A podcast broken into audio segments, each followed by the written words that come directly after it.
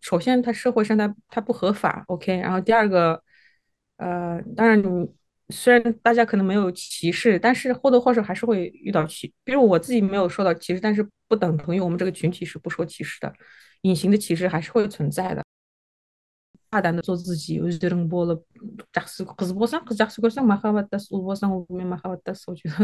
多可能性。对，这个时代都已经到了，真的，我们可能没有意识到，但是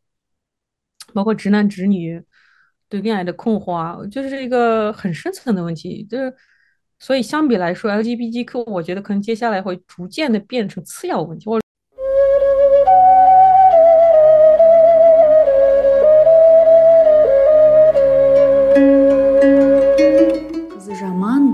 сайдан ториды қыздың қырық жаны бар ел мен жерді қосатын қыз емес пе осындаймын сенің айтқан сөзіңе қосылмаймын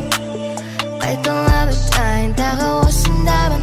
欢迎来到 Casa Girls Club。Hello，大家好，欢迎来到 Casa Girls Club，我是 KK。Hello，Hello，大家好，我是绿子。也欢迎我们今天的嘉宾咖啡姐，Hello，Hello，Hello，谢谢邀请，很荣幸来来做嘉宾。 对，今天特别开心，邀请到了一位我们之前从来没有邀请过能聊这方面的嘉宾，所以呢，今天特别开心能来聊一聊关于 LGBT 呃这方面的这个话题。我今天还挺挺高兴的，因为你还记得吗，绿子？我们之前做那个呃说不出的秘密那一期投稿的时候，有很多女孩其实有给我们写说，她们自己很有这个呃身份认同的问题，尤其是这个性别方面。然后，但是又在一个很大的这种社会和文化压力之下，不知道该怎么做，然后非常非常的焦虑。应该年龄都是比可能都要比我们小很多。然后当时我们就觉得说这个话题好有必要来讲一讲，就跟我们最近很关注这个心理问题一样。然后，其实就是能跟我们非常公开的讨论这个的嘉宾真的很少，以及很难找。其实大家其实都普遍处于一个自自我焦虑，然后自我排解的这个过程当中。所以，我和绿子真的是超级开心，咖啡姐能就是跟我们聊这个话题。然后，我们也准备了我们很多很多的问题，想跟咖啡姐去聊一聊。对对，好的呀，什么问题都可以问。然后还在这儿还想补充一点，就是我们在听友群其实也会聊有关于 LGBT 的这个群体，但是呢，我觉得呃，在我这里看来哦，就是有各种声音，有很多人是理解的，他非常包容，或者是说，嗯，就是他跟呃很多这种现代的想法是一样的，他能接受这样和自己不一样的人群，但是我的确也看到了，就是。有一部分人他还是不太理解，或者是，嗯，他会觉得就是他不会管别人，就是他不会管这些群体，但是他会觉得，啊，我我不想成为那样的人，或者是，嗯，他会有一些抵触的心态。所以我觉得我们今天也希望通过能，呃，去聊跟我们就是跟我们就是身份很相近的人来聊这个话题，来祛魅呀，或者是去打开一些新的思路吧。是的，这一点真的很重要。一会儿聊天过程当中，我们还会就是与哈萨克文化、社会做一个结合，然后再聊。非常期待我们三个能 聊出很多有意思的话题。那我们就直接从第一个问题开始吗？好呀，好呀。最经典的，特别想问咖啡姐，什么时候意识到自己的性别取向的不同，以及当时你的想法是什么样子的？嗯，我觉得这是一个蛮蛮经典的问题。对，因为很多公开的这种明星。被问问问到，就是也是第一个问题，就是这个嘛？你是什么时候意识到自己性？啊，这个的话是蛮有意思的。我真正的，其实我也蛮有意思。我小时候大概三四岁的时候吧，就感觉到自己的性格特别小男孩嘛，就是穿穿着上，我也就也就是，呃，那时候我们还没有幼儿园啊，我们就是从六年级开始上学嘛，对吧？在我小时候，然后。就跟小男孩一起打打闹闹啊，然后就觉得就不太喜欢穿裙子。我觉得很多像我，像我，我可以做简单的自我这个自我介绍吧，就是啊，LGBTQ，大家可能就知道 lesbian 啊，G gay and B bisexual and Q is queer queer 话。因为说明新的，我在这个里面我算是一个 lesbian，就是一个 tomboy，就英英文叫或者中文叫一些比较像男孩子的女孩子，就是这种角色。然后小时候我就觉得，呃，自己，然后就老妈，我妈妈就 特别想要去让我像一个小女孩一样那样子去，但是我就很有抵触。所以就是我觉得是一种比较天生的东西了。然后你说性。自我的性别的取向这个问题，我觉得应该是到了五年级的时候，然后我那时候也就十十几岁吧，好像十二岁还是多少啊？五六年级的时候，大家不都会有初恋吗？嗯，然后我发现不对啊，我怎么像女孩子？那时候我就意识到好像有什么不对，因为到了在五年级之前，好像就是就像像个小男孩一样的女孩嘛，就是好像没什么自我的这种反思。但是五六年级之后，我就开始意识到自己喜欢女孩子。我想这不对啊，那时候是我我第一次意识到，对，有点不一样的开始。对，哎，那我有一个问题，因为其实我在高中的时候有一段时间也怀疑过自己会喜欢女孩子，但是很快就发现不是的。但是我当时怀疑我自己喜欢女孩的时候，我特别害怕，就是我当时觉得我特别喜欢我的一个朋友嘛。但是我后面慢慢发现，就是我对他的那个喜欢是，呃，友谊的那种感觉，就是把他当成了我这个失恋当时的一个怎么说，就是呃安慰我的一个特别好的朋友。所以，我我特别想问咖啡姐，就是，嗯，你你意识到你自己喜欢这个同性的朋友的时候，或者同性人的时候，你会有恐惧吗？因为我高中那个时候。感觉真挺害怕的，因为当时也看过什么阿黛尔的电影，就是我对这个同性恋群体是非常了解的，所以我当时真的很害怕，因为我好像就是知道社会不太接受我们是这样的，所以想听一下就是这种具体的一些细节的分享。好的，很好。你刚才提到那个 蓝色是个温暖色，等会儿我觉得我们可以再聊这个电影，蛮有意思的。对对对，我当时是一个什么样的感受呢？我我为了就是不知道二十来点，我我现在的年龄差不多三十出头，所以我的小时候应该是两千年那个时候吧，好像是。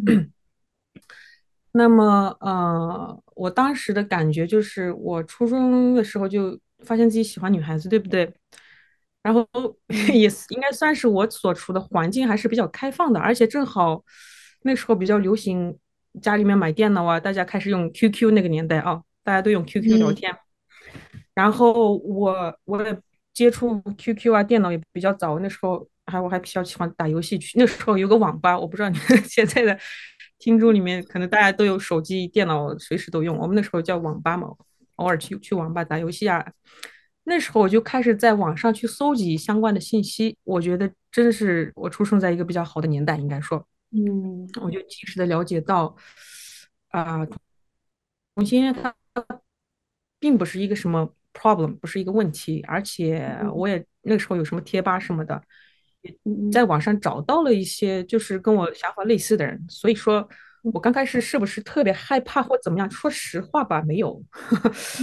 而且我应该说感情上我还是算是比较顺利的，就是我喜欢过的表白的人或多或少都没有特别的去 拒绝过或怎么样。所以你说我刚开始是否特别害怕怎么样？嗯，没有。那时候呃，比如说从十五岁到二十岁期间，我应该说是嗯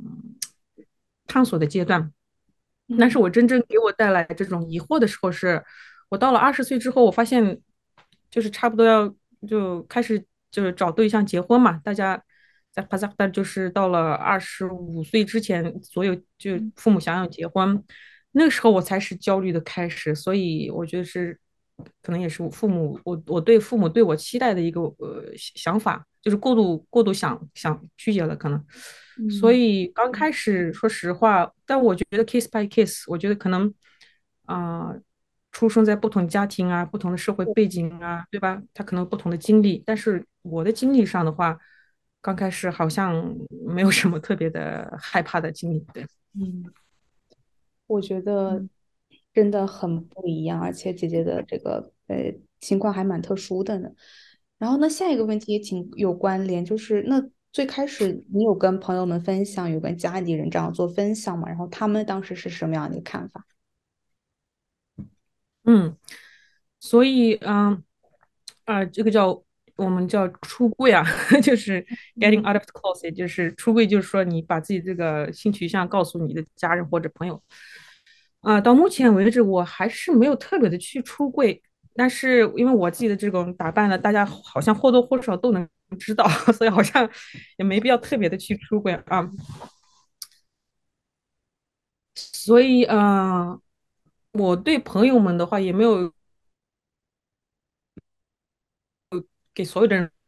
说我是怎么后，嗯，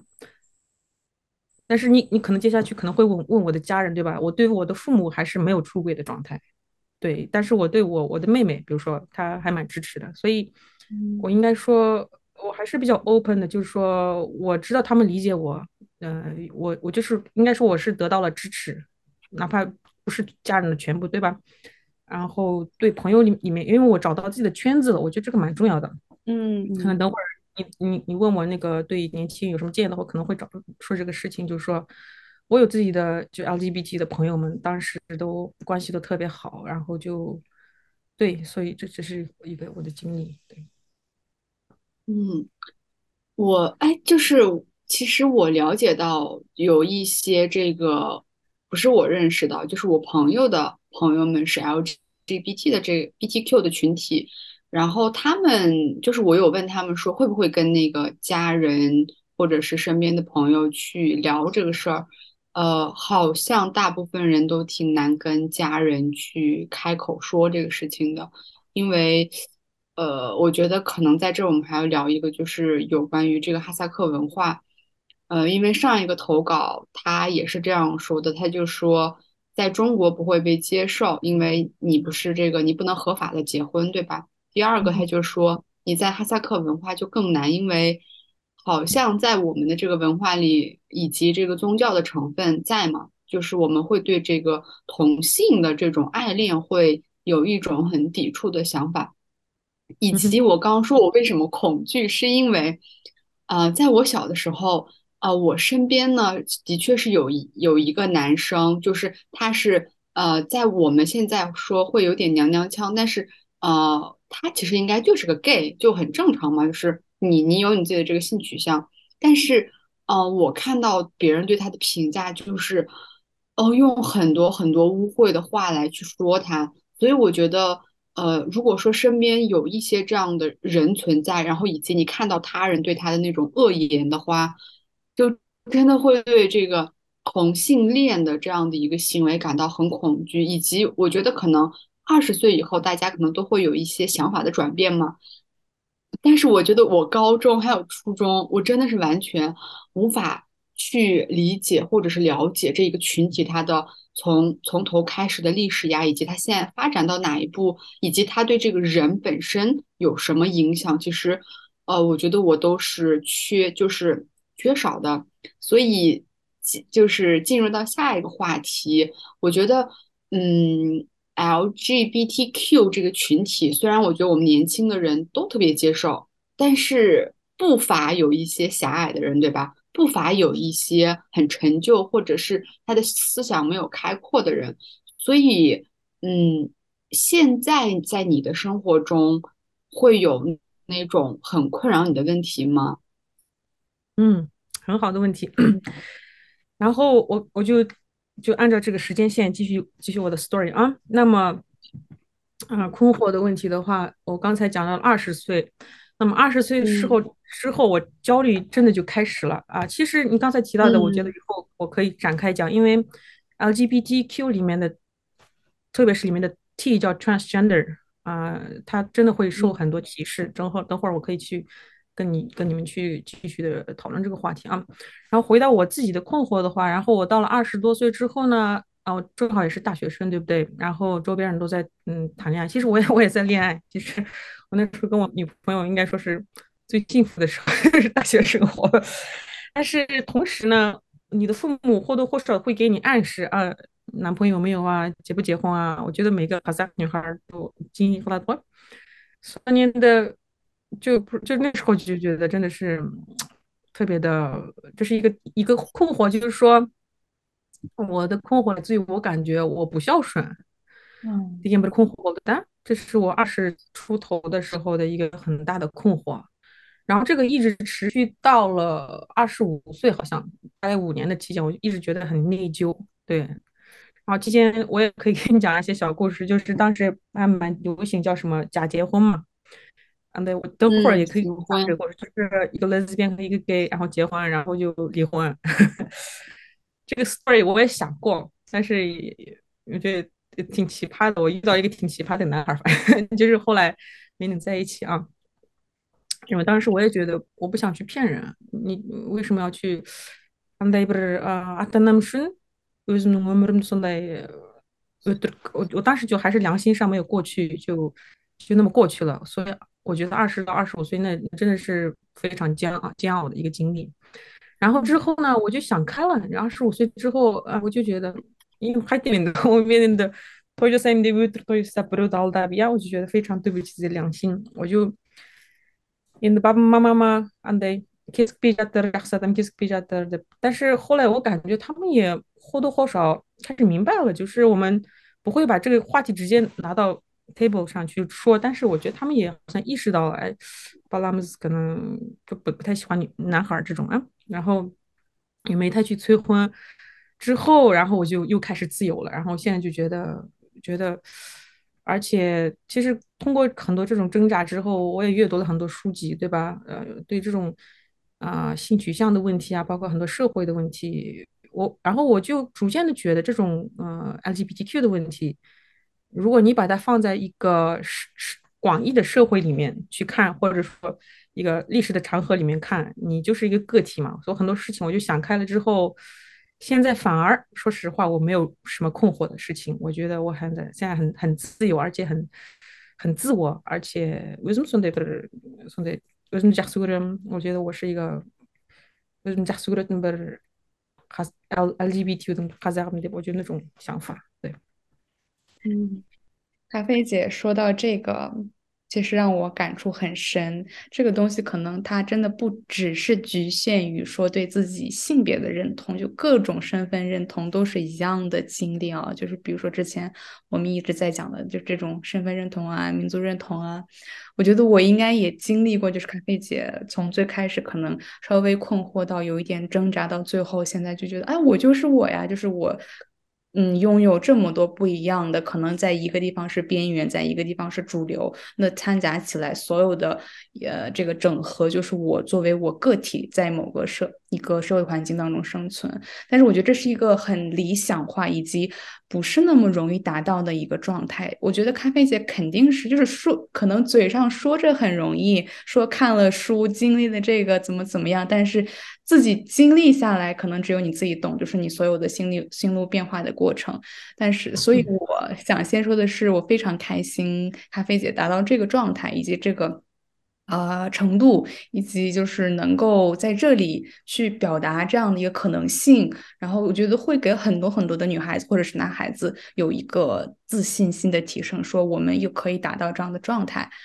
然后，嗯，呃，栗子也可以补充一下你的想法。嗯。其实，呃，其实刚咖啡姐，我觉得还是比较就是，把我还是觉得比较略过的，或者是说比较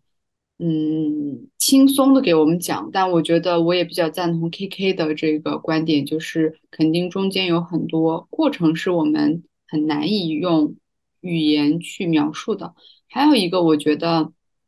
其实像咖啡姐为什么？现在能，就是我，我刚听完你的故事以后，我觉得这是一个个人成长史，就是你从一个很在乎别人的观点，很在乎别人的想法，到最后成为一个嗯只关注自己，或者是很接纳自己。其实我感觉可能中间你有困惑吧，就是你可能也对自己的这个身份认同，或者是你的这个性取向有一些疑惑。但我觉得这个好像是正常的，因为很多人可能都是要经过这样的一些思考。当然，我觉得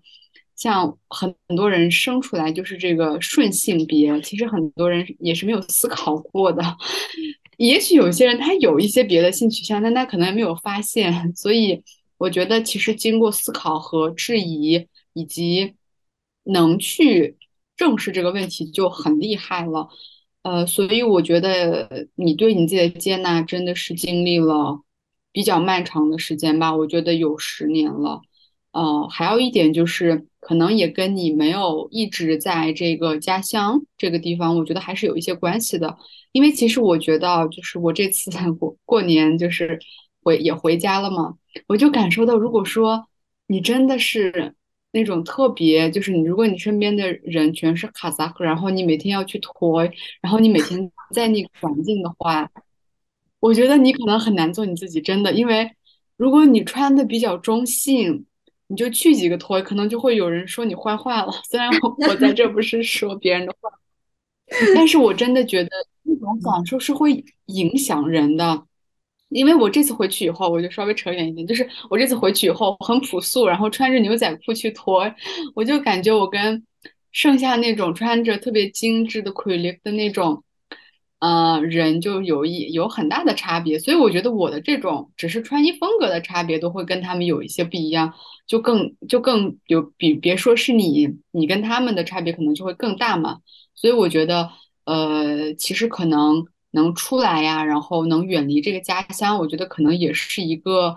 能更好接纳自己的一个过程吧。我觉得是。嗯，咖啡姐有要补充的吗？嗯，没有什么。你说这一点好像好像有潜意识的联系啊，蛮有意思的。我也没有想过我为什么要就是远离家乡这样子。嗯，好像有有有有有可能，我也在。但是我特别喜欢我家乡啊，我就是每次回家，我就跟亲戚朋友见面啊，好像好像大家也开始接受这样的我了。有可能在那念的，说实话，我已经就是。让你放开自我了，会 就那种感觉，所以嗯，好像也，但是我你这么一说，好像给我一个 hint，就是说我这么一一直这么努力，对吧？嗯，虽然我自己没有感觉到自己努力，其实我能在这样这样现在这么自由自在，可能也是我很多我自己都没有意识到过的努力，然后我自己都没有意识到努努力的背景，那可能就是我真的想要。做自己，对吧？刚才你说的这种 self identification 也好，说就是不去假结婚，那可能是我的一个很很深层的一个动力。我觉得你本就是那个绿子是吗？我觉得你给我一个很好的 hint。对，嗯，你说的假结婚就是行婚，其实有国内有很多人都是好像也会这样实施吧。但我其实跟你想的一样，就是主要我觉得。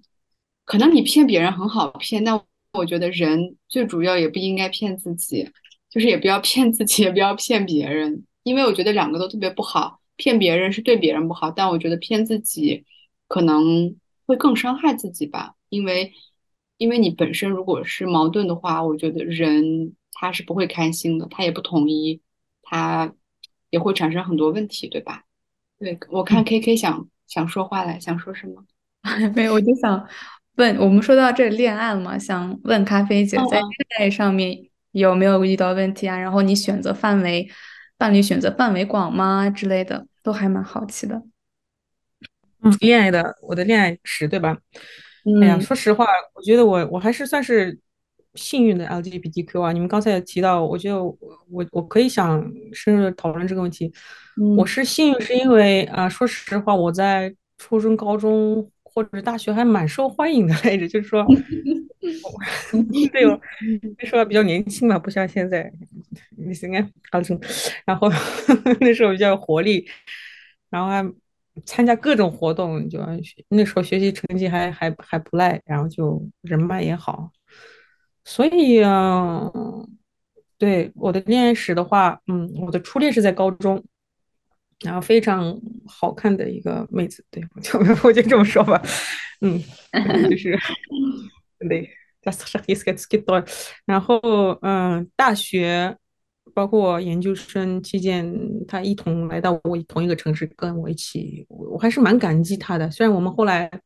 所以我觉得怎么说呢？我为什么就是，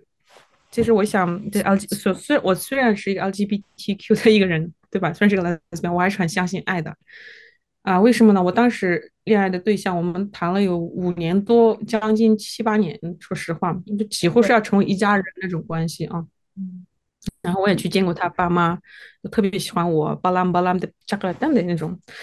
然后你又不能去告诉他 你们是那种关系，就是啊朋友的外打什么呢？所以呃，我的人生当中，说实话，我肯定肯定不会一辈子都肯定不会忘记这段感情史，而且让我去更加的去相信爱情。对，从当呃我的感情史的话，就是刚才从高中那把 step 研究生，还进不七八年不干不知道是么的。然后嗯，然后接下来的话。啊，当然中间或多或少你懂的，那时候年轻嘛，得。那我那时候应该是白干嘛，得。把啥子名就干吧，不好多，但是那人就比较，我也我也挺，我们俩当然偶尔会吵架。我觉得从这个角度，你们你们也可以去问我啊，就是就是 LGBTQ 的恋爱跟直男直女的感情也没有太多的差，我个人感觉啊。然后后来的话，我上班了之后呢的范围的话。其实也蛮有意思的。那个女孩，我谈了七八年。那个女孩，她原来是个直女啊。哦，啊，不是，我给多牙子我我倒是希望他 结婚了。真的，我不知道。就是，然后就是现在的话，然后工作了之后，呃，二十五之后工作了之后呢，就是呃呃，也谈了两个还是三个吧？那两个还是三个就相对。应该说正儿八经的谈了三个，对，三个，然后对我都挺好的，都留下了美好的回忆吧。但是我觉得不好的就是最终没能在一起。这个我觉得还是回到社会问题。你们刚才提到就提到了，就是国家它没有合法的一个。因为说实话，我这里就给你们插个那个话题啊，就是《蓝色是个温暖色》那个电影啊，其实那个里面的一个。故事就是讲的是什么呢？就是那个法国的画家，那个绿绿绿子，你也看过那个电影是吗？对，那那两个女孩为什么不能在一起？还是因为这个社会问题，就是社会的，我们叫什么 difference 这种啊。所以我个人是越你就是嗯，如果在听我们这个节目有年轻的小孩在 LGBTQ 的话，我的建议就是说。随着你的年龄的增长，你会意识到，就是说，恋爱它不仅是一个两个人的感情，不像我高中、大学那时候，那轰轰烈烈的爱，它不在，它你更多的需要去面对社会的一个压力，或者说跟直男直女一样的，其实我们也需要买房买车，我们也需要一定的一个经济的独立性，对不对？这些东西都会来的。所以我更多的遇到的问题是什么呢？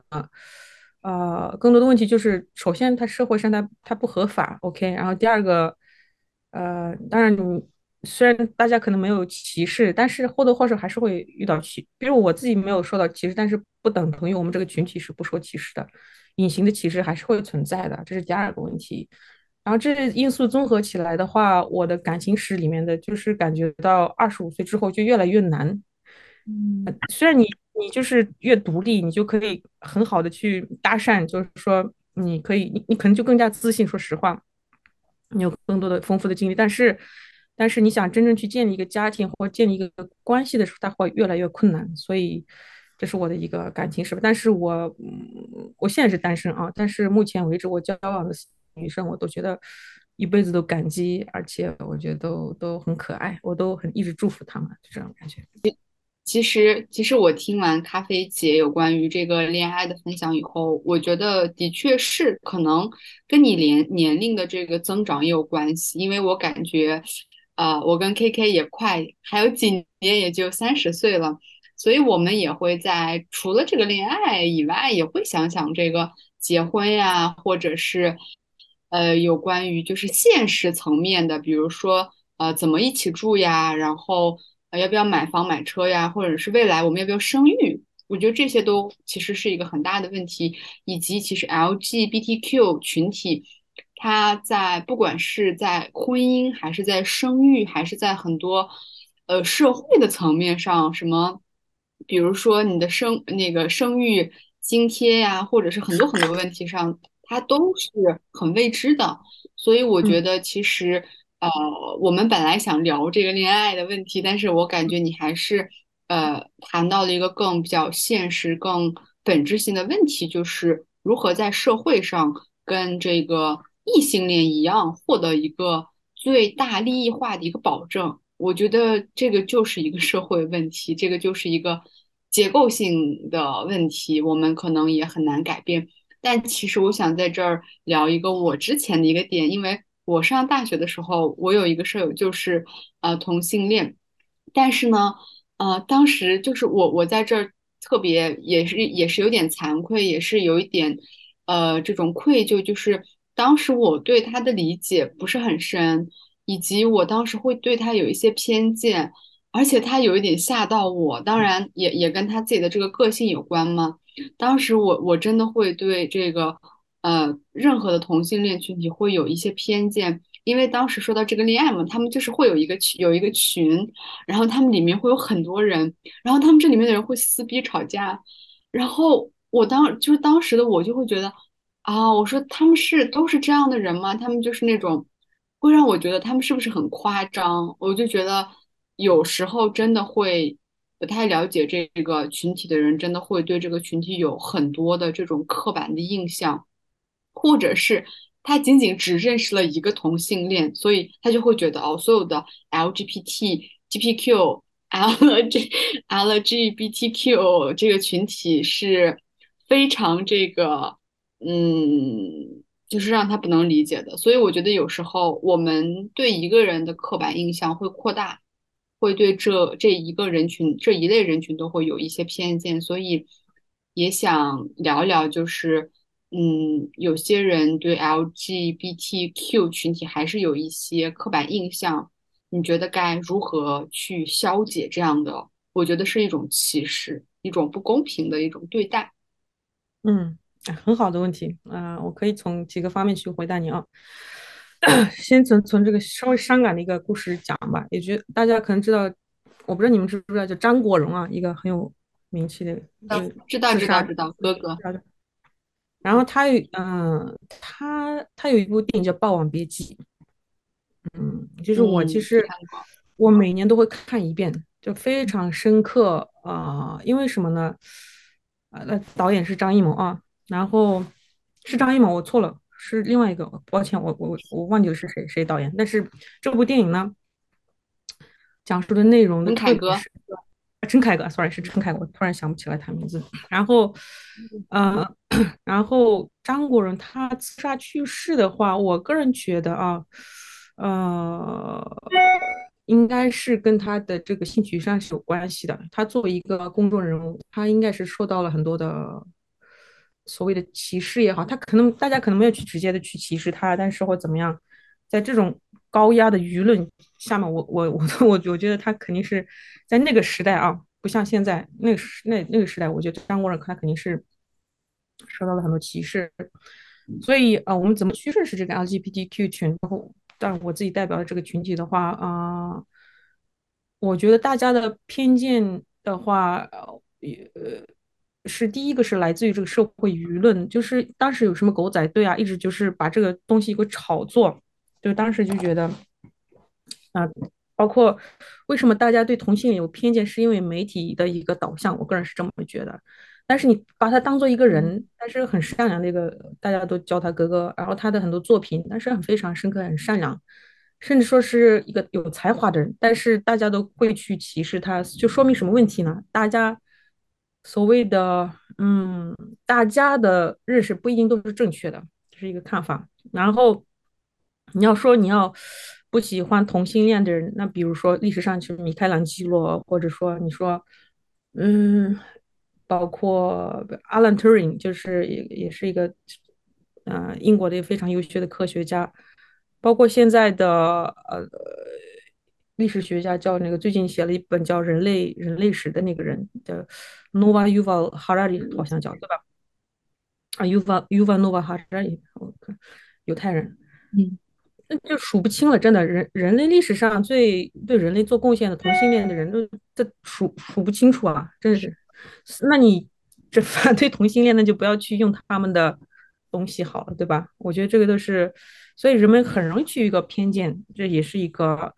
啊啊，我觉得是一个社会新闻，就是这没办，就是没办法避免的东西。我再举个例子啊，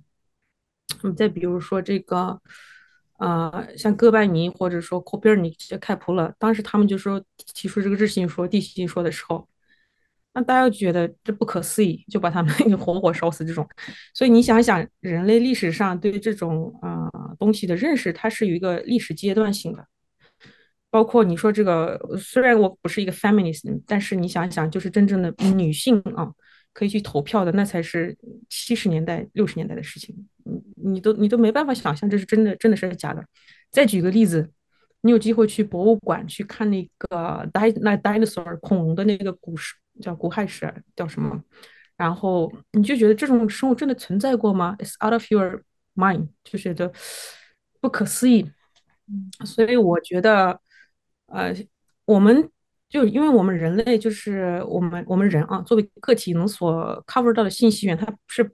首先是局限的；第二，它可能会被媒体所曲解；第三，历史的脚步可能还没有到那个地步。所以，我个人觉得同性恋对同性恋群体这个的误解，而且还有一个话题就是他在嗯，我记得是我都记不清是是啊，应该是一九。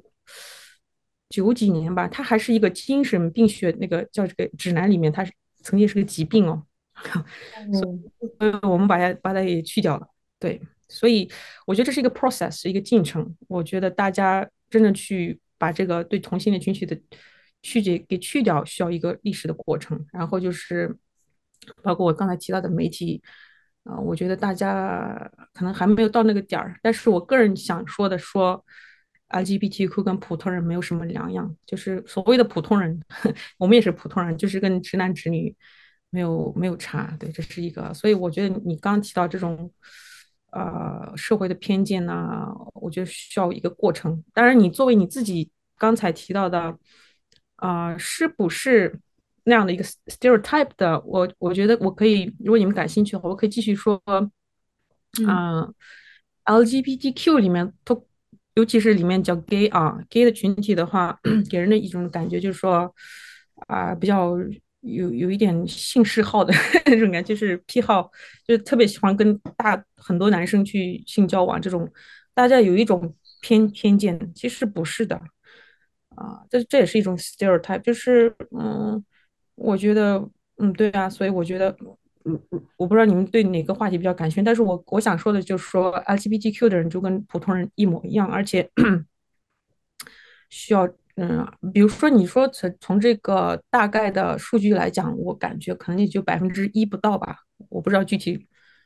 统计，我觉得我看 Google 上面也讲的百分之一左右，我觉得是一个非常 natural 的事情，而且比如说啊，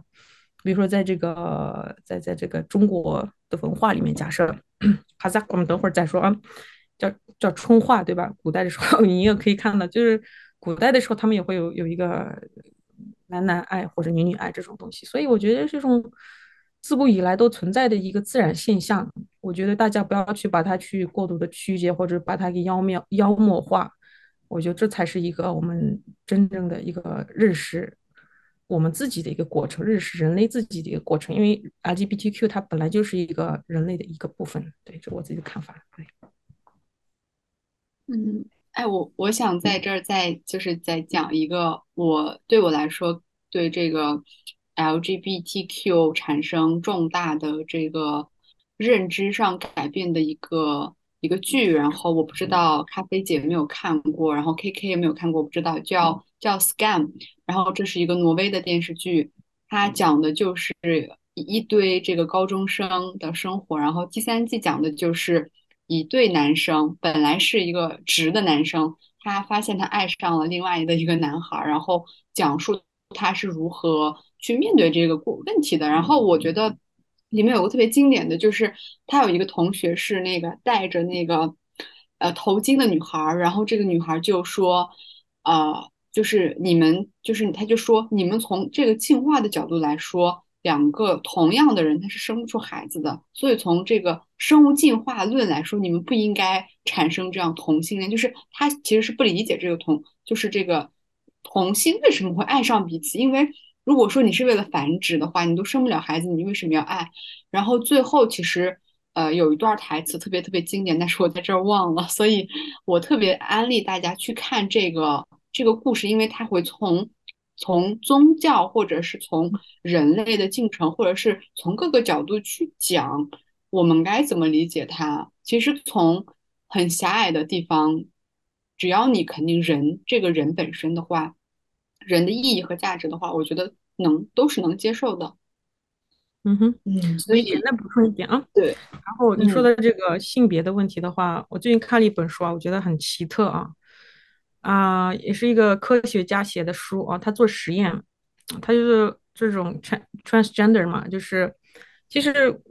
等会儿我也可以讲讲这东东西，就是呃，怎么怎么看 transgender 这个话题啊，嗯。很奇特，包括我也看了一些视频啊，虽然我不是特别支持这么做吧，但是我看了 YouTube 里面或者说什么优酷啊，你们可以搜到，就百度啊，然后就是一个女孩完全变成男孩，或者一个男孩几乎要变成女孩这种，尤其是女孩变男孩的这种过程，他打激素，然后长胡子，然后声音变调，就完全变得跟男人一模一样，就很难去区别，对吧？然后很多。这个实验实验室里面的科学家，他们也说，这男男男生跟女生可以转换。我觉得这本身就是一个很奇特、很自然，我觉得是出乎我们想象的一个自然的现象。所以，我我个人觉得，呃，男女的这个观念观念是更多的是是社会附加于他的，包括你刚刚提到的宗教，我是自己对男女也有不同的见解，所以我就我就。就突然想到，就说了一下。好，谢谢，继续。对，我觉得，哎，我找，对，你说，嗯，继续说。我把那个台词儿讲一下啊，因为我刚找了一下，他就在说，他说伊斯兰一直在讲世人有着同样的价值，任何人都不必承受他人的非议，被亵渎、被评判、被嘲笑。如果你听到有人在争辩中利用宗教去攻击他们所憎恨的，不用在意，因为。憎恨不源于恐宗教，它源自恐惧。所以我觉得很多人的偏见都是因为他根本不了解别人，然后他才会去去憎恨别人吧。嗯，所以刚才我就说，很多人他很多人对人生是。认识是不深刻的。首先，社会不给他这个机会。你说你吃饱肚子就行了，有些时候是这种历史状态，比比如说战争期其中，比如过去历史啊，比如现在大家买房买车买那个，这个脑子就满就充满了很多这种东西，很很少去很难去对人生有很深刻的。包括如果一定要去探讨呃的话，你要从哲学角度，那你要。提一个问题：什么叫性别？那什么叫道德？什么叫那个这个？那就很可惜，很多人首先没有这个，我我觉得也没没办法去责怪大家。我觉得就是的的确确，大家对呃社会的某个现象的理解，也都大部分都是附加于自己的，而不是自己去深刻理解的。所以刚才你说的那个电影里面那个，我觉得我包括那个戴头巾那个女孩的回答，我觉得也是完全可以理解的。对，虽然我不赞同她的话的内容，但是说出这个话，我觉得她我能理解。对，我想补充的一点就是，嗯，我觉得人归根结底，他其实的这个恐惧就是他身边的人跟自己不一样，或者是自己跟身边的人的一个不一样。当这个地方越来越小，然后人们这个多元程度就不是很高的时候，那其实他能够。接受到的一些不一样的人、不一样的文化，那肯定就很少嘛。相比起一些大城市或者是一些非常非常多元文化这种国家，所以就是这种对出于对对方与自己不一样，或自己与对方不一样的恐惧，他就会有更多的这种审判、judge，然后排斥啊，然后妖魔化，因为他只有把对方妖魔化的时候，才能证明自己是主流，自己是这个，呃，这个。嗯，是是对的，这样，所以我就觉得，呃，就是都不提到这个关于 LGBT 呃群体的这种偏见也好，呃歧视也好，你尽管不是，你就生活在一个不是不是很多元，但无法能够承包一个多元文化的。呃社会当中，我都觉得很困难。就比如刚刚绿子不是也提到说，穿着牛仔裤去婚礼，都会让别人觉得，都会觉得自己与别人格格不入，就只是一个衣服而已。就是你能够从别人的眼神啊什么，呃对话当中看感受的这种细微的变化。嗯，但是我也不知道，就是这个答案会在哪里。然后我也很认同刚咖啡姐讲的，我们无法去批判任何一个人，因为很多东西不是我们选择的。我们来到哪个国家，我们生活在哪种家庭，什么民族或者是宗教都无法去选择。然后，以及我们所说到的教育，也是教育的不公，这个教育的水平资源的参差不齐，就真的是社会。问题太 太大了，所以，嗯，就是在这种重层重重重的社会压力之下，呃，我们能够就是在这里把这个话题拎出来，然后以我们的这个能达到的这个水平去把它谈论一点，我就觉得它尽管看起来很微弱，但是它其实是很重要的，我觉得。然后，嗯嗯嗯，栗子，你有补充的吗？嗯，那刚刚你都说到这个有关于文化的嘛，那我们就可以进入到，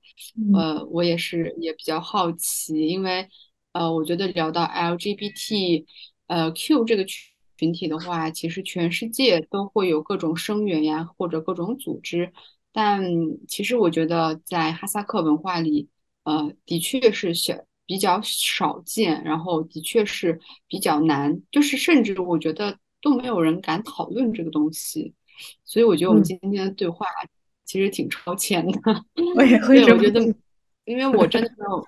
就是我我我没有看到一个人就是在前面加上哈萨克女性 LGBTQ，然后这样一连串的这样的对话内容，所以我我一直都觉得我们今天的尝试很大胆，所以我也想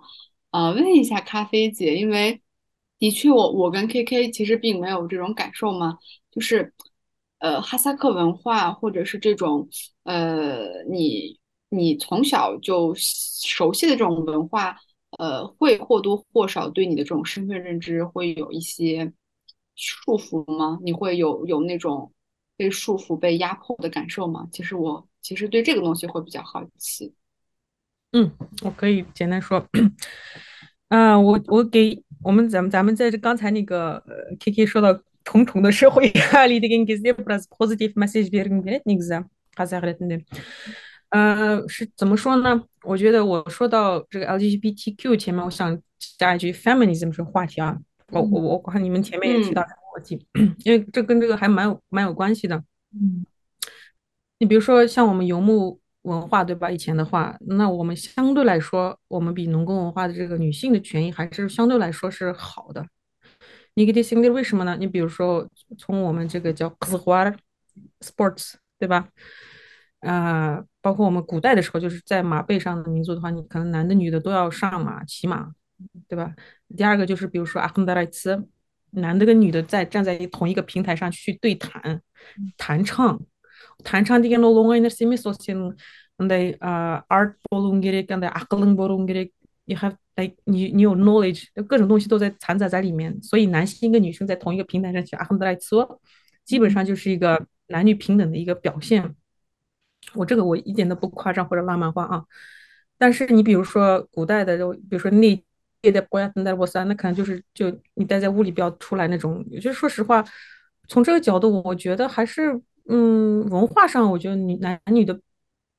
还是还是可以的，我觉得，但是我很多很多缺点啊，包括什么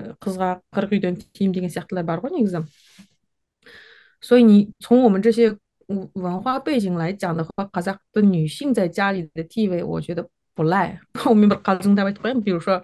比如说你假设你。嗯，Ken s t r 你还可以做个老大是吧？你开玩笑。那我 我觉得就是从这整体来讲，我觉得男女的一个问题的话，是一个我就放在这里啊。然后第二个说到 LGBTQ 的话，啊，我自己的经历，当然我我当然也不能就不想全全面的说，我我因为我自己怎么这么 lucky，我就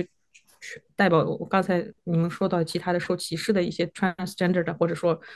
比较娘娘腔的男生。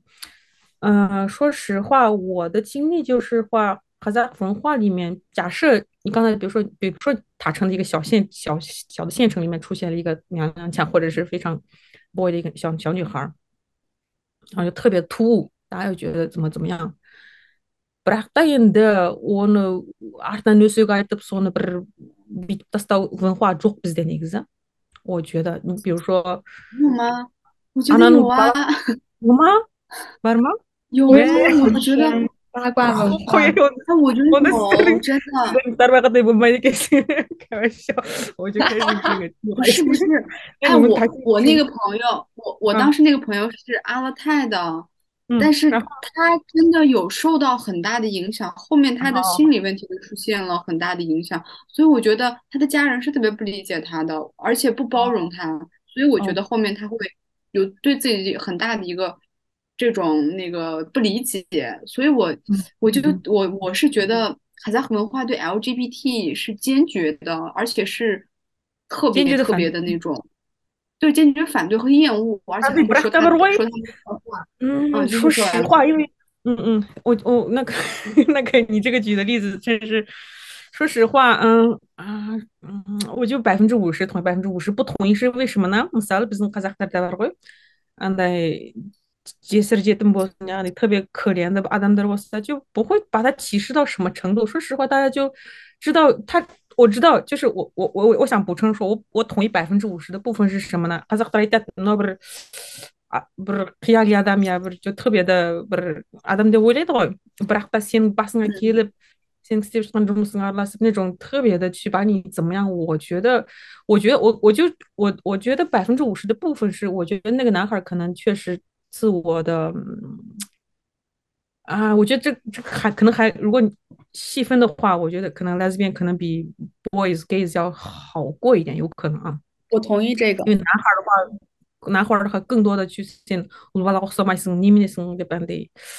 而且男孩可能更，而且我是 gay 巴拉沃斯达乌尔卡布达沃姆跟那了。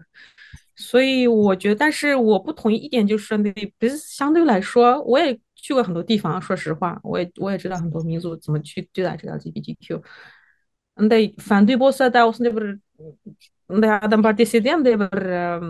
我是阿曼波斯是的，都会或是阿曼波斯、阿曼波斯是那种看法，所以就是我百分之五十保守的，我觉得哈萨还是比较得就是挺好，不错那种感觉。对，我想补充一点，你要说到，那你说你说，就是最后咖啡姐提到这个。就是咖啡姐提到，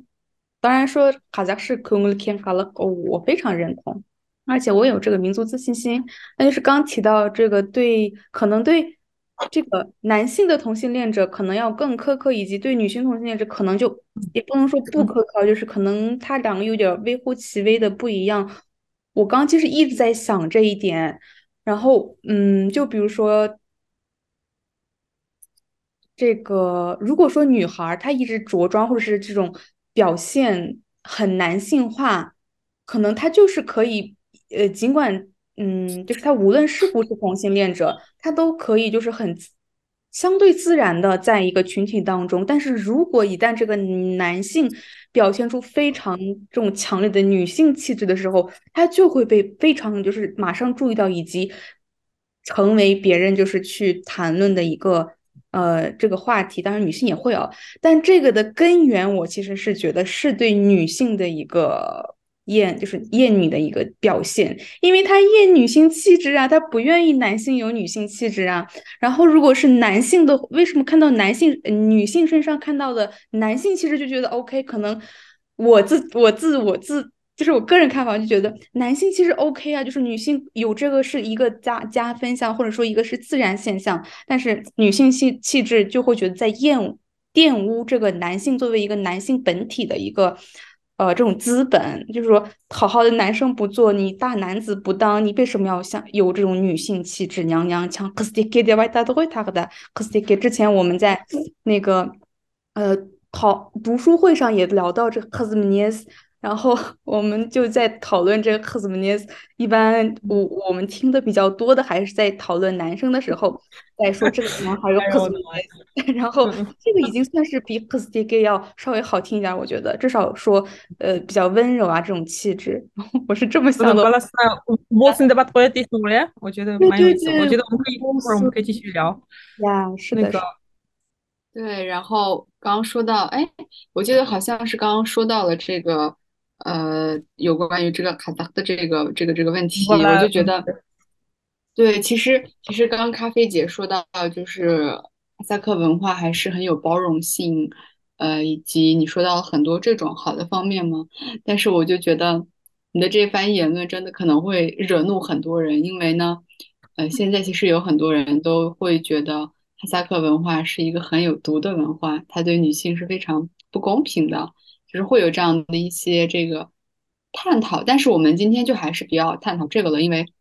嗯，今天主要的嘉宾是你嘛，所以我觉得还是可以围绕着呃，还是围绕着你的这个话题来聊，嗯，所以嗯，我看继续往下推进的话，其实也想聊一聊，就是嗯，如果说。呃，我觉得现在可能会有更多的女孩去意识到自己的这个性取向的这个不同。然后，其实我们最近也也有在发现，就是感觉好像很多这个哈萨克女生她都会呃有一点更喜欢同性的感觉，然后可能是男性，可能是异性没有很多好的吧，就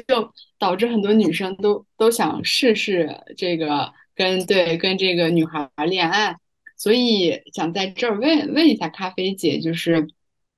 呃，比如说有些女生对自己的这个性取向不太明确，呃，该怎么辨别自己到底是不是喜欢女生？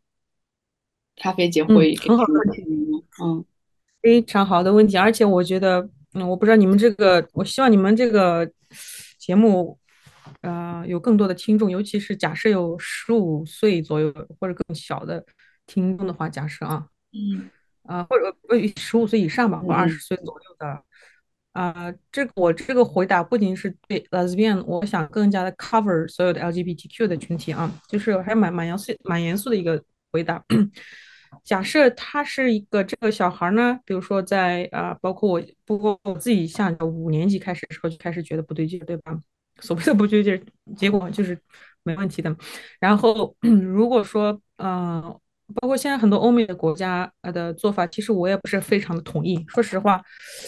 呃，你刚才也提到卡扎夫文化，等会儿我还是想回来跟大大家一起聊啊。为什么呢？嗯，我做我虽然是个 LGBTQ 的 lesbian，但是我很多一些比较保守的想法，对吧？然后。然后关于这个自我探讨的过程的，尤其是小孩的阶段，就是呃小时候的阶，比如说同性恋者怎么发生？像我，我个人觉得，呃，我刚才提到了全人类的可能有百分之一是同性恋者，那么百分之一里面，那可能有更。可以去再分，那可能百分之五六十像我这种天生的，那百分之五六十刚才你们说的这种二十多岁之后才发现啊自己好像蛮喜欢异性的，啊同性，然后就一起的，就各种可以分故事讲。然后如果这个，比如说因为我是真的是正儿八经，就小时候就一直都特别男生，然后我爸妈也没办法，实在是，然后我就就是来了。但是如果说有些人在开始探索自我，比如说。尤其是啊，你的月经给了多少包了？可是我那个的，我能给我那的第一次那种就是对女孩有冲动的，就大概大概十几岁不是会发生吗？那时候如果发现自己已觉得对同性感兴趣的话，我个人觉得，如果他是十几岁的小学生或者初中生的话，我的看法就是说，一定要去嗯等待自己的一个。很多时候，我我个人觉得，有些时候这个媒体也好啊，就是因为我是我作为一个比较，所以我作为的保守，其实也真的想保护这些孩子。你不要轻易的觉得我真的就是同性恋，你不一定，你很可能是因为各种因素，你就觉得你喜欢同性，对吧？你需要去，我刚才说的就是不像我百分之五十，或者另外的百分之五十那。媒体影响过来的，得得 romanticize，讲你浪漫化过去的，都那个同性的 keep it 呢？那时候觉得啊，好像周边同性人蛮多的，我是不是也是这个疑惑不了多？所以，我个人觉得还是要观察自己到二十多岁再确诊。所以，我觉得如果你还是学生的话，你我觉得国内可能还没有这个这种情况。比如说海外的话，很多国家还比较允许 这个小孩去做这种 transgender operation，就是做性别置换手术。呃，我个人是比较反对这个的，说实话，嗯，因为因为。嗯，因为十几岁那个时候就是小孩儿，我用的是呢，想想我们随着人类的进程，以前的三十岁跟现在三十岁不一样，我们现在的三十岁跟古代的十五岁一样，我们的智力各种对吧？在发展情况下，所以如果是如果是小孩儿的话，或者是小学生的话，我个人觉得还是要去慢慢的去探索自己。如果你已经超过了二十多岁，OK，那我觉得你可以自自，比如说我们国内叫二十二是那个法律。但我我个人觉得二十岁差不多对，然后之后你你你开始觉得哦，你原来是异性，然后觉得好像对同性也蛮感兴趣。如果你是 bisexual 啦，这个阶段的话，OK，我就可以 我就可以比较 open 一点，嗯，你可以去探索，你认真的去可以去，嗯，在安全的范围，你跟那个人去交往啊，或者说，就是这那时候就是你就可以自由的探索自己是否是真正的喜欢那个人，所以。包括如果你现在不包括你们如果二十五之后，如果你们再去喜欢女性的话，我觉得也可以去尝试谈恋爱啊，我觉得没什么不好的。对，我觉得这样的。对，对。然后我觉得刚刚我我我在想，就是补充一下咖啡姐的刚她说的那个点，就是我觉得咖啡姐说的是。呃，因为有时候媒体上会有点过于美化，或者是会生产很多有关于这个 LGBTQ 的这种青少年的剧，所以可能呃有一些小孩在没有自主意识之前会觉得是个潮流，然后会因为是潮流，好像这个东西很潮，我就试试，但可能它本身并不是呃一个这样的一个认知，所以有有一部分人，其实我之前有看到过这样的一一个理论，就是。有可能会有一些人不是真的，他可能就是觉得潮流，然后过一段时间又变直了，就是有这样子的 现象。但是我觉得，像比如你刚刚提到这个，呃，跨性别者啊，trans，然后我觉得这个我其实真的不太了解，所以我也不敢发言。但是可能做不做手术这种，哎，可能还是我觉得是一个个人的这个这个这个。私人的问题，对吧？所以，嗯，这这方面其实不不太，就是了解不太多，所以不敢 乱说。呃，那就那就这，嗯，对，你可以补充。我就说穿是针的这个话题啊，因为我知道，就是包括一些就上海吧，一些复旦的一些附属的医院的一些医生，我的大夫啊，我知道他们他们。其实怎么说呢？我个人觉得我不反对置换手术。我觉得如果人真的就想清楚了，要做从变男的变成女的，女的变成男的，我觉得我刚才提到那个说法，就是我这个自然界啊，就我们从哪里来这个话题，我们永远都嗯，就我觉得性别这个问题就是个 piece of cake。我就有些时候就从这个角度来讲，啊，如果他真的就过了这个呃二十多了。他可以做这个手术，我是不反对的。而且我觉得国内我还是，嗯，刚才说到媒体的这个东西，我我也不想给他们就是灭火啊。我觉得一方面确实可可能可以促进大家对 LGBTQ 的了解啊，包括促进这这些法律的建建立啊。但是我比较反对就是，嗯，就像张国荣的故事一样，就是把它给妖魔化，或者说就就把它为了一个。为了呃编成一个电视剧，把它编成一个比较虚假的电视剧，但是事实跟它还是有一些差别的，所以，嗯，对我还是觉得有利有弊吧。我觉得，嗯，就是金星嘛，在我这个认知范围内知道的一个我比较了解的 transgender 就是金星，是的，就经常我对他还是很感兴趣的，我不知道为什么，我就觉得他有时候去。就是讲他这个心路历程啊，然后他的这个做如何做决定，反正还蛮震撼我的。你们有对他有点这个想法吗？丽丽有我有啊，就是我，嗯，我我我挺喜欢她的，因为我觉得她是一个女性主义者，以及她对很多这种社会上的新闻的见解是一针见一针见血的。然后在这儿也特别想突击的问一下咖啡姐一个问题 我不知道这个问题会 会不会让你有点有一点觉得这个被被攻击到，就是因为你刚刚说到这个 feminism 就是女性主义嘛，所以我我想问你，呃，你是女性主义者吗？还是呃，这个是第一个问题，然后第二个是你对女性主义怎么看？嗯，Wow, it's good question. 嗯，那呃，我就不那么去学术化的去回答你这个问题，什么叫 feminism？我是这么想的，feminism 是有必要的，在我们这个社会啊。但是呢，就是说，呃，我觉得你想要呃改变社会，你刚才说的什么所谓的架构性的问题啊，你想要去去改变它的话，你你有两种方式，一个是软方式，一个是硬方式。那硬方式就是要去去刚才有些组织啊，比如说比较极端的 feminist 这种组织。或者说，你可以去写小说啊，你去感动别人啊，告诉他们其实女性怎么怎么样。我觉得两个都重要，所以我对 feminism 不反对，真的，我觉得两个都重要。嗯，因为我刚才也提到，就是人类的历程，就是呃，我我可以讲一些哲学东西吗？在这儿，我不知道你们这个这个节目 可不可以聊哲学？那那我可以。好啊，那我就简单说一下啊，就是说有一部叫有一个叫呃存在主义者，就是叫 Carl Jaspers 的一个呃德国的一个存在主义者的一个，但他已经去世了啊，非常有嗯棒的一个哲学家。那么他就呃提出来一个叫历史，就是历史的意识，也就是说，你想想，我就跟你们说啊，then they bring because then play septic like h o s t e。啊，我就给你穿插各种东西啊，讲这个 feminism 的东西。呃，从我们就这个呃 bronze 时代，不呃 bronze 时代，或者前面就是石或者青铜器或者铁器什么各种时代，我们是过来了嘛？后来各种一直延续到现在二十一世纪，对吧？那么，嗯，你这么看啊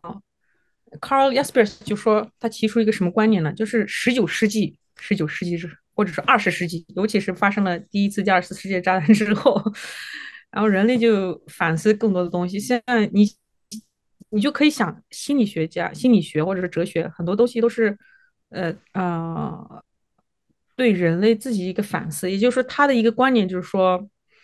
我们一直就这么、这么、这么过来。我们开始反思历史的时候，也就是近代的事情，对不对？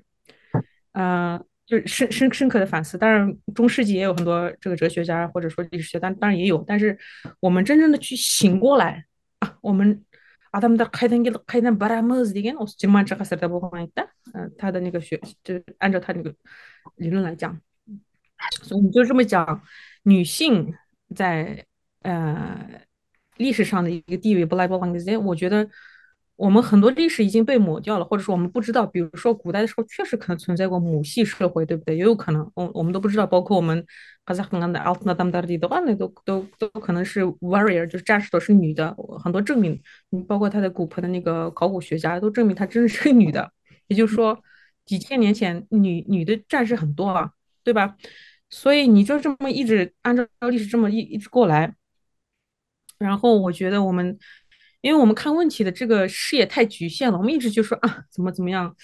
女性怎么怎么受歧视了？我觉得你按照长期历史好像还好哎，我个人觉得，历史上很多战士啊，我我我觉得我们对历史的是很有偏见的，而且，呃，也无可厚非，就是近代史的各种战争也确实是男性都在打仗嘛，所以大家都有偏见，就觉得男男性怎么怎么稀少，女性怎么怎么样。所以你刚你的问题，我对 feminism 怎么看待？我觉得在在历史的长河的这个时候，女性 feminism，I think it's important. Like they have to be there. 我觉得他们是有必要的，他们需要就提出这个问题，就是啊，我们其实女性跟男性是一样的。我觉得有必要。那手段是什么呢？What is your tool？那你就是你的 feminism 的一些群体活动，我觉得很有必要。所以，我个人觉得。我是觉得它很有必要，而且我可能会支持它。但是我个人 不是 feminism，feminist，或者说，我可能不是那种激进的 feminist，but I'm conservative feminist。但我还是觉得男女本来就没什么差。我觉得这是我个人的看法。所以回回答你的问题，我是不是 feminist？呃，某种意义上我是，而且我觉得女性在历史或者现在未来，她跟男性一样重要，而且我觉得。在某种程度上，可能更加的重要。对，嗯，对，因为我我听完你的答案还挺欣慰的。我觉得哲学它探讨的是人类本质的问题，就是哲学是个终极问题。所以，呃，能当哲学家的人，应该他的这个境界或者是他的思考是很深的。然后你刚刚说到这个母系社会，因为的确我们人类是有过母系社会的啊，但是你也说到了，可能我们遗失了，或者我们不知道很多母系社会，可能有些东西我们就是没有记录下来，以及我觉得有关于这个历史的认知的确是太少了，我觉得很多人对呃历史就是认知是很匮乏的，但是我觉得有时候也。呃，很难忽视现实当中，就是现在这个二零二三年，或者是至少前二十年，我觉得特别是这个二十年吧，就从两千年到现在，从我五岁到我二十五岁，我我觉得我身边有很多的女性在啊饱受着这种痛苦，她们在自己的家庭当中，就是她们受到最大的伤害是来来源于她们的家庭，不管是原生家庭还是她们的丈夫、她们的孩子，所以。我我跟 K K 其实也是慢慢从一个比较朴素的，以有一些女权想法的人，然后现在慢慢的会比较坚定的拥有这样的女女女性女权的思维，而且我觉得你应该是可以理解我们的，因为我觉得女性主义和 LGBT 它在大主流当中都是边缘的，就是边缘的人们应该互相拥抱彼此，因为我们知道。我们知道不是中心被中心排在外面那种很边缘的感受，我们的这个感受是一样的，所以我觉得 LGBT 和呃女女女权这个群体可能呃有时候还不是那么紧密吧。我觉得可能跟嗯，反正这块我也不知道该怎么说，因为我好像你你之前的确没有想过这两个群体是可以很好结合的。但是我知道国内有一部分女权是特别讨厌 LGBT 的，我也不知道为什么他们特别讨厌。我反问你一下，他们为什么反对 LGBT？我还挺好奇的。哦，他们他们是讨厌那，他们是讨厌 gay，就是他们是讨厌男同，因为他们会觉得男同会呃利用这个女性的身体去这个生孩子呀、生育，所以他们是特别厌恶男性，而且觉得呃，当然他们应该是针对这个男同的，对。所以，呃，我觉得就是大家在互相的这个偏见当中还有很多偏见，所以人真的是很很有伤害力，以及又有又有偏见，但是又很博爱的一个人人类吧。就人类真的是我，反正我是搞不明白。就就比如我之前其实很长一段时间，我对 LGBTQ 的整个认知都是很空白，虽然我没有任何那种。看法，但就是我也没有想要去了解，我觉得就是跟我无关，我是这么会有这种想法，以及就是很多东西我都会觉得跟我无关，就是在很小小小年纪更少小的时候，然后但是当你真的在变得越来越女性主义，然后的时候，你会看到你自己的这种性别的边缘性，或者说民族的边缘性等等，然后你就会有这个意识，主动的让你去 push 你去看到，就是说。有哪些人他没有被社会完全的容纳，就是本身应该就是要平分的这样的资源，为什么他就会有这种呃分配的差异性？为什么人们会有就是有这种比如说城市户口跟农村户口这种问题？所以一个女性主义的视角，其实带给我我更广的是这种对社会不公啊，以及这种。边缘这些问题的一个思考，我觉得他在慢慢的丰富我自己对世界的一个认知。我觉得我我我觉得蛮有意思的，你的这个视角，你的想法，对，嗯，对，哎，然后我还想问咖啡姐一个问题，就是我感觉我们今天就是我们大纲列的问题都聊完了嘛，然后我还挺想问一个问题，就是今天我跟 KK 呃跟你的聊天，会不会让让你有有一点觉得像我们这种就是顺性别的人，这种异性恋的人，会不会有一些问题问你的时候特别的冒犯？就感觉问了一些很我反而觉得问题。我怎么觉得我反而作为一个 LGBTQ 的人，比你们更加热爱生活，比你们更加 a n d e v o r 兄弟啊，谁别但是秘密的 开开玩笑，没有啊，没有没有冒犯，而且我不但没有冒犯，而且你们问到的问题都特别根本，特别的就全面，就基本都照顾到，我觉得。但我刚才非常同意那个 Kiki 说了一句，就是 positive，我可能就是比较 positive 的人啊，因为我比较看根本的东西多一点。当然，我也想尽力去 cover 所有的 LGBTQ 所有他们所面临的问题啊，所以我也特别希望你们今后也。我们不是这么吃的么样的，要么或者没谁哈子的，因为我觉得，我觉得，嗯，我觉得，我我想做一个模范，我做我自己，我爱我自己，我就是那么厉害，厉厉害在那个括号里面啊，不是说我不是说怎么骄傲，而是说真的去做自己，去追求自己的梦想。你作为 LGBTQ，我觉得。呃，我刚才一直从历史的这个线条给你们讲讲讲这个故事。我觉得现在二二零二三年，或者说今后，我觉得会越来越顺。啊，我可以简单的讲为什么吗？就是，嗯，包括为什么现在异性恋都开始出现很多问题，包括呃以前。很有意思，就是说对呃 LGBTQ 的批评，就是说你们不生孩子。现在就是相反，很多时候反而 LGBTQ 的人他可能想要孩子，想想相反，直男直女他不想要 去去结婚生孩子。你想想，这都是一些很深层的社会问题以及哲学问题。包括昨天还前天什么，我跟 KK 给他介绍那个 Chat 呃叫什么 Chat A ATP 啊，APT 什么？啊，APT right，Chat APT，我觉得是很很有革命性的技术啊。我觉得人类，我我们也聊到以前有一部电影叫《Her》，对吧？H E R，Her，就是一个男人跟一个 AI 就谈恋爱。这个时代都已经到了，真的，我们可能没有意识到，但是包括直男直女对恋爱的困惑啊，就是一个很深层的问题。就是所以相比来说，LGBTQ，我觉得可能接下来会逐渐的变成次要问题，或者说。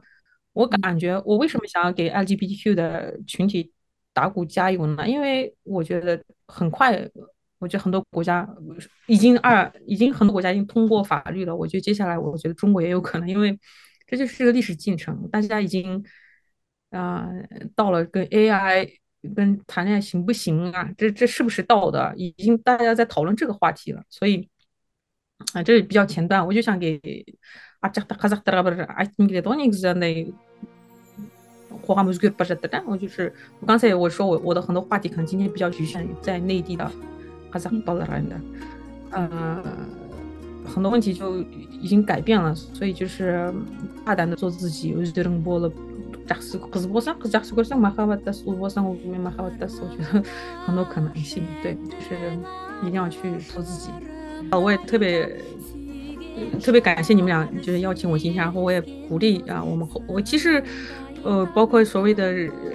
这个，因为我已经三十出头了，我我也挺想听现在二十多岁、十几岁的小孩们都什么，对吧？包括他们所处的环境，每个人我刚才说了嘛，case by case，每个人的故事可能不一样，可以给大家 更多的去了解 LGBTQ 的他们所处的问题啊、困惑啊，所以我也特别邀请。